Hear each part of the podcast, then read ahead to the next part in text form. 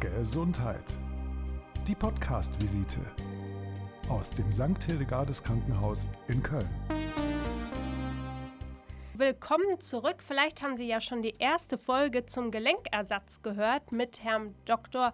Peter Pennekamp, Chefarzt der Klinik für Orthopädie und Unfallchirurgie und Alterstraumatologie. Da haben wir viel darüber gesprochen, wie die OP bei einem Hüftgelenkersatz oder einem Kniegelenkersatz abläuft, wie es einem dabei geht, auf was geachtet wird, wie so eine OP eigentlich auch aussieht. Aber in dieser Folge wollen wir darüber sprechen, wie es einem wirklich danach geht und was dann kommt. Und ich heiße wieder Herrn Professor Dr. Peter Pennekamp. Herzlich willkommen.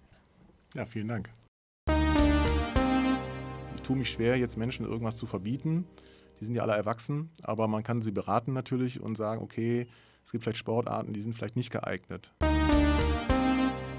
funktioniert das Ersatzgelenk dann genauso gut wie das eigentliche Gelenk, das so der Körper geschaffen hat, oder gibt es Einschränkungen? Das ist immer das große Thema. Ähm, was kann ich denn nach der Operation? Man muss sich das auch wieder genau selber oder sich genau anschauen, was konnte der Patient oder die Patientin denn vorher? Also wenn mir einer erzählt, ich habe noch nie Tennis gespielt, will mit einem neuen Hüftgelenk aber jetzt damit anfangen, das ist, das ist sicherlich keine gute Idee. Wenn jemand vorher schon jahrelang Tennis gespielt hat oder jahrzehntelang und ist da fit und, und kennt die Abläufe, dann ist das äh, möglich, das zu tun. Mhm. Ich kenne auch Menschen, die klettern gehen mit künstlichen Ge Gelenken oder die äh, Bergwandern machen oder ähm, ja, Skifahren gehen. Ne? Mhm. Das ist natürlich immer, als Operateur tue ich mich schwer zu sagen, ja klar, gehen Sie Skifahren, kein Problem. Aber wenn derjenige sagt, ja, ich kann das aber und fühle mich sicher, dann, ich möchte das gerne, dann kann ich auch nicht sagen, ich verbiete ihnen das. Ich meine, ich kann das ja auch nicht so nicht verbieten. Die Leute machen das so, wie sie das möchten. Viele Sachen kriegen wir auch gar nicht mit als Operateure, was nachher alles so läuft.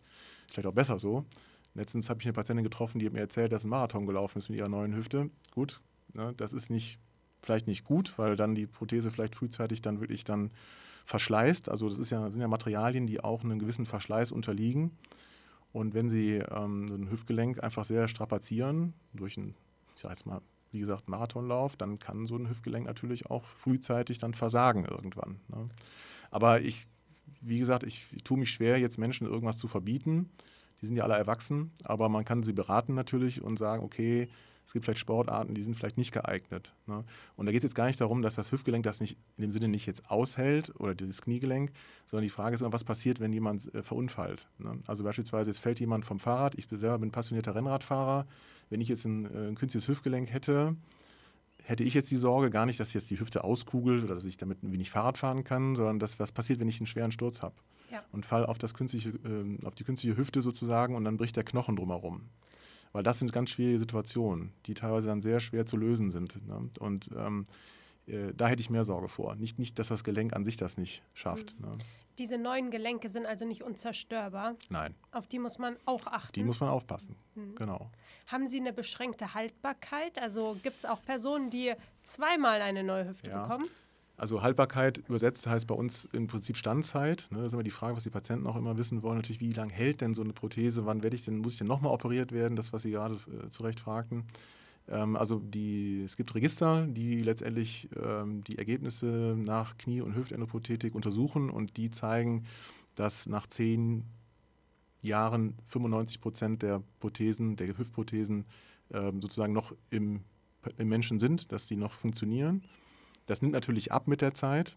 Ne, nach 20 Jahren sind es noch 90 Prozent und so weiter.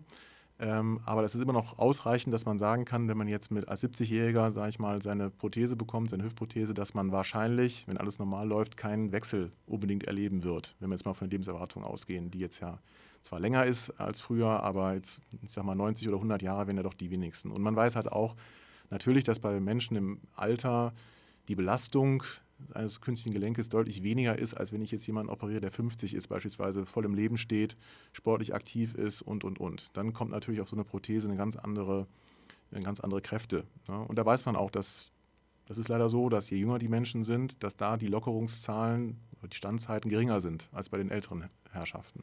Das Gefühl mit der Prothese muss ja eingespielt werden. Wie ja, sieht das Leben für den Patienten, die Patientin nach der OP aus? Das ist ein ganz wichtiger Punkt. Ähm, also die ganze Endoprothetik ist ja ein Team-Approach. Man denkt ja immer so, ah, der ist der tolle Operateur und wenn der das alles toll operiert, dann ist das die halbe Miete. Das ist sicherlich eine Grundvoraussetzung, dass alles funktioniert, dass das halt ordentlich implantiert ist und ordentlich operiert wird. Aber letztendlich ist es ganz wichtig, dass nachher die Nachbehandlung, ähm, sei es auf Station mit der Pflege und äh, dann auch die Physiotherapie, die sich einschaltet, dass das fluppt, ne? dass die Patienten möglichst schnell auf die Beine kommen dass man gerade nicht viel im Bett liegt. Wir versuchen die Patienten am Operationstag schon aufstehen zu lassen, wenn es irgendwie möglich ist. Ansonsten am nächsten Tag. Und wie gesagt, durch die modernen Implantate, Implantatverankerungen können wir die Patienten auch ohne, ohne Sorge letztendlich auch voll belasten lassen nach der Operation. Ganz früher, als ich noch ganz jung war, Assistenzarztzeit, da haben wir Patienten teilweise noch entlasten oder teilbelasten lassen, einfach weil wir Sorge hatten, dass irgendwas passieren könnte. Das ist aber jetzt schon lange nicht mehr so. Die Patienten werden normalerweise, dürfen normalerweise sofort belasten, ihren, ihr Bein, sei es Knie- oder Hüftprothetik. Und ähm, dann werden die im Prinzip schon physiotherapeutisch bei uns in der Klinik behandelt. Bei der Hüftprothetik geht es darum, dass die Menschen halt das Treppensteigen lernen. Ähm, das ist so das Ziel am Ende des stationären Aufenthaltes. Und dann geht es von da aus in die Reha. Das kann man dann schauen, ob man das ambulant oder stationär macht. Das ist immer so ein bisschen nach Gusto und nach, nach Alter auch der, des Patienten oder der Patientin. Bei der Knieprothese ähnlich. Da kommt es darauf an, dass Sie Beweglichkeit im Knie äh, sofort üben und trainieren. Wenn Sie so ein Knie operieren, dann bringt es nichts zu sagen, ja, jetzt machen wir mal zwei Wochen gar nichts, dann ist es nämlich steif. Ne? Dann kann die Prothese noch so toll implantiert sein, dann ist nachher die Funktion ganz schlecht und der Patient ist unglücklich und sagt, was habt ihr denn da gemacht? Also da ist ganz wichtig, ähm, dass die Patienten möglichst schnell das Kniegelenk bewegen bewegen nach einer Operation, die ja nicht gerade ganz klein ist, geht nur, wenn die Patienten möglichst wenig Schmerzen haben. Und da kommen die, unsere Anästhesisten ins Spiel, die nicht nur für die Narkose zuständig sind während der Operation, dass die Patienten schön schlafen und nichts mitbekommen, sondern dass die Patienten auch eine entsprechende Schmerztherapie bekommen. Und das geht meistens gerade in der Knieendoprothetik über Katheterverfahren, die wir hier auch anwenden. Das heißt, die Patienten bekommen vor der Operation einen Katheter gelegt, der, den, der das Bein quasi ruhig stellt, wenn man so will. Also dazu führt, dass die Patienten postoperativ keine Schmerzen haben, weil ein lokales Betäubungsmittel über diesen Katheter appliziert wird. Und das Schöne ist, die Patienten können das selber steuern. Die bekommen so einen kleinen Knopf in die Hand und können damit letztendlich drücken, wenn sie das Gefühl haben, oh, der Schmerz kommt, können das sozusagen aktiv dann selber beeinflussen. Da gibt es auch Studien zu, die zeigen, dass gerade das, wenn der Patient das Gefühl hat, ich kann da selber was dran machen und kann selber mit so, einem, mit so einem Knopfdruck sozusagen wie die Schmerzen nehmen, dass das sehr vorteilhaft ist, mhm. ne? dass sie sich nicht so ausgeliefert fühlen. Es hört sich aber trotzdem so an, als würde an so einer OP und an so einem Gelenkersatz ziemlich viel außenrum dranhängen. Also man muss da auch Zeit einplanen. Auf jeden Fall. Also wie schon sagte, es, ist, ähm, es nützt nichts, wenn der Operateur äh, irgendwie eine tolle Operation macht und drumherum äh, funktioniert alles nicht. Ne? Das, Gott sei Dank sind das ja Eingriffe, die sind hochgradig standardisiert. Das heißt, jeder Patient durchläuft im Prinzip das gleiche Verfahren, die gleiche Nachbehandlung.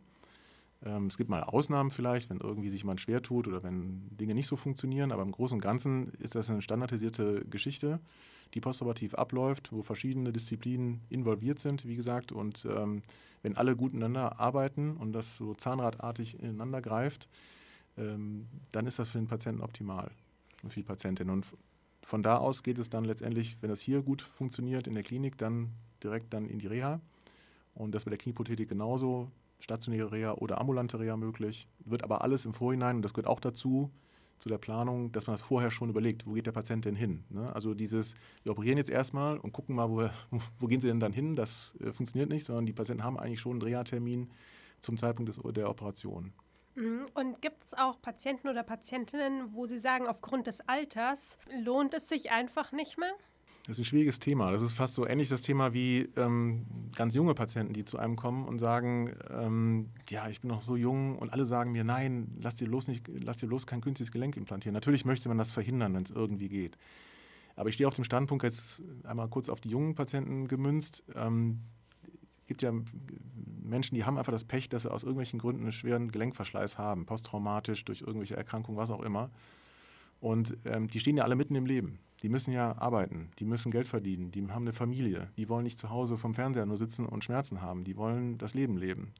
Und wenn man denen helfen kann mit einem relativ sicheren Eingriff, standardisierten Eingriff, jetzt Beispiel Hüftendoprothetik, und die sind danach nach drei, vier Wochen Reha und so weiter dann wieder fit und können zu Hause wieder performen, sage ich mal neudeutsch, dann haben die was davon und können dann wirklich die wichtige Zeit ihres Lebens dann auch wirklich dann genießen. Was dann später ist, 20 ähm, Jahre, 30 Jahre später, ob dann eine Wechseloperation notwendig ist oder nicht, das steht ja auf dem anderen Blatt. Aber ich finde, zu sagen, nur weil einer ganz oder relativ jung ist, zu sagen, nein, lass dich bloß nicht operieren, weil es könnte ja sein, dass da was passiert, klar. Aber wie gesagt, die Menschen müssen in dem jungen Alter, finde ich, ja auch funktionieren, gerade heutzutage, und können nicht sagen, ja, damit lebe ich jetzt 20 Jahre mit massiven Schmerzen und kann, kann nichts tun.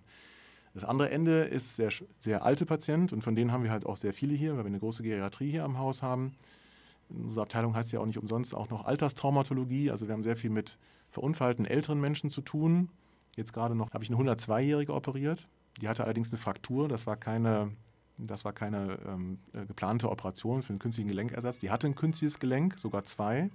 Und da kommen wir direkt, da schließt sich der Kreis wieder mit den Problemen, die ich eben angeschlossen habe. Was passiert, wenn jemand stürzt und sich eine Fraktur zuzieht? Diese Dame hatte ein künstliches Hüftgelenk und ein künstliches Kniegelenk. Und der Knochen war dazwischen gebrochen. Mhm. So, und da kommt man natürlich ein bisschen an die Grenzen. Als Operateur, was machen wir jetzt? Ne? Wie kriegen wir das wieder zusammengeflickt?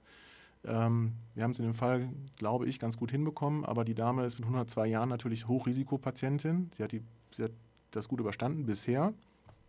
Aber ähm, wie gesagt, das ist, äh, das ist dann so die Kehrseite der Medaille. Durch die künstlichen Gelenke, wenn was passiert, ist die Versorgung dann unfallchirurgisch, wir machen ja auch viel Unfallchirurgie hier am Haus, äh, ist die dann schwieriger. Wenn aber durchaus ältere Menschen, 80 plus, bei uns in der Sprechstunde auftauchen und sagen, ja, ich habe bis gestern, ich habe bis letzte Woche noch normal Tennis gespielt oder ich bin so aktiver Mensch und ähm, vielleicht sieht derjenige oder diejenige auch noch zehn Jahre jünger aus. Das ist ja auch immer sowas. Ich finde, man muss sich das biologische Alter angucken, nicht das chronologische. Also ich habe durchaus Patienten vor mir sitzen, wo ich denke, Mann, der oder die ist doch vielleicht höchstens 70 und dann ist derjenige, sagt, ich bin 85. Und man denkt, das darf jetzt nicht wahr sein. Ne? Und dann frage ich immer, wo haben sie denn die, die Wunderpille her, dass sie so, so gut aussehen noch? Nein, aber das ist, äh, also deswegen muss man nach dem biologischen Alter gucken und dann spielt das Alter, wie gesagt, dann ist das Alter relativ. Und dann muss man sich anschauen, das gibt es noch an Vorerkrankungen, Nebenerkrankungen, werden irgendwelche Medikamente genommen. So, und wenn das alles vertretbar ist und man das Risiko ähm, eingeschätzt hat, zusammen mit dem Patienten oder mit der Patientin, dann kann man auch durchaus, und das ist nicht so selten, bei 80-Jährigen, 85, 90, meine, meine, ich glaube, meine älteste elektive Patientin war 90. Die mhm. war biologisch aber 10, 15 Jahre jünger und die hatte massive Beschwerden, hatte natürlich Sorge, dass was passiert und so weiter, aber ähm, die hat dann irgendwann gesagt, ich kann das nicht mehr aushalten und ich will, dass noch was passiert in dem hohen Alter. Gut, das ist eher selten, ja, ist eher die Ausnahme, aber auch das gibt es. Ich will nur sagen, das Alter ist, Alter ist relativ. Ja, weil sie operieren ja Menschen und an dem so Menschen hängt eben auch dran, wie er gelebt hat. So ist es. Vielen Dank, Herr Prof. Dr. Peter Pennekamp, Chefarzt der Klinik für Orthopädie und Unfallchirurgie und Alterstraumatologie. Schön, dass Sie hier waren. Ja, ich danke. Ich danke auch fürs Zuhören. Ich hoffe, wir konnten Ihnen weiterhelfen. Mein Name ist Sabine Lerche und die Folge wurde unterstützt vom Kölner Krankenhaussender.